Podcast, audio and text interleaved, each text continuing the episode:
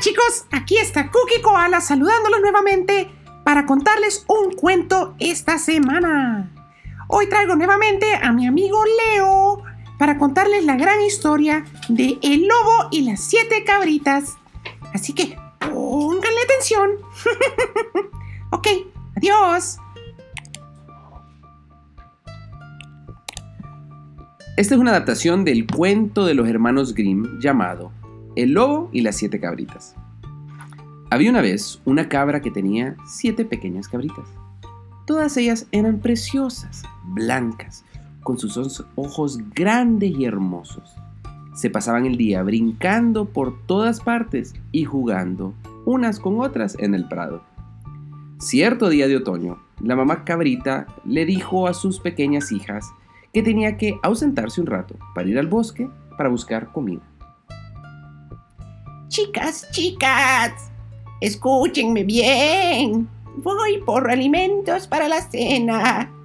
Mientras estoy afuera, no quiero que salgan de la casa.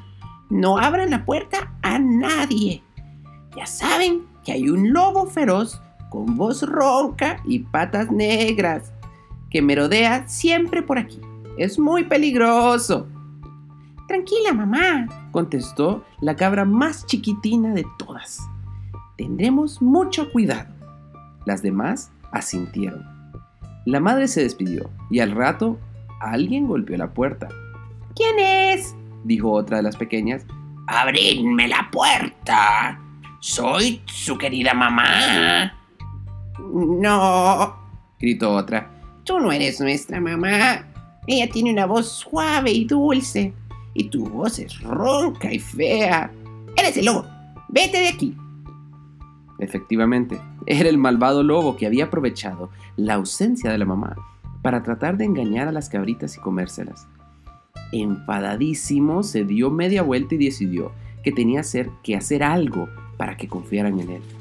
Se le ocurrió la idea de ir a una granja cercana, robar una docena de huevos para aclararse la voz, y cuando se los había tragado todos, comprobó que hablaba de manera mucho más fina, como una auténtica señorita cabra. Regresó a la casa de las cabritas y volvió a llamar. ¿Quién llama? Escuchó el lobo al otro lado de la puerta. Soy yo, soy yo, hijas. Hijas de vuestra madre, abridme, que tengo muchas ganas de abrazarlos. Sí, esa voz melodiosa podía ser la mamá, pero mm, no sé, por rato se escuchaba medio ronca, pensó una de las cabritas. No estamos seguros de que sea cierto. Mete la patita por la rendija debajo de la puerta y vamos a ver. El lobo, que no era muy inteligente, metió la pata por el hueco de la puerta y el suelo, y al momento oyó los gritos entrecortados de las cabritas. ¡Ah! ¡Es el lobo! Nuestra mamá tiene patitas blancas y la tuya es oscura y mucho más gorda. ¡Mentiroso! ¡Vete de aquí! Otra vez le habían pillado. La rabia le enfurecía, pero no estaba dispuesto a fracasar. Se fue a un molino que había al otro lado del riachuelo y metió las patas en harina hasta que quedaron completamente rebosadas y del color de la nieve. Regresó y llamó por tercera vez. ¿Quién es? Soy mamá. Dejadme pasar, chiquitinas mías, dijo el lobo con una voz catarina, pero aún conservaba un, fono, un tono fino, gracias al efecto de las yemas de los huevos. Enséñanos la patita por debajo de la puerta, contestaron las asustadas cabritillas. El, robo, el lobo, sonriendo maliciosamente, metió la patita por la rendija. Ah, sí, voz suave y patita blanca como la leche. Esa tiene que ser nuestra mamá, dijo una cabrita a las demás. Todas comenzaron a saltar por alegría, porque por fin su mamá había regresado. Confiados, giraron la llave y el lobo entró dando un fuerte empujón de la puerta. Las pobres cabritas intentaron esconderse, pero el lobo se las fue tratando de comer a todas. Lo logró, excepto a la más pequeña, que se escondió debajo de una caja de un reloj. Cuando le llegó a la mamá cabra, el lobo ya se había ido. Encontró la, la puerta abierta y los muebles tirados por todos lados. Con el corazón roto comenzó a llorar y se sintió terrible.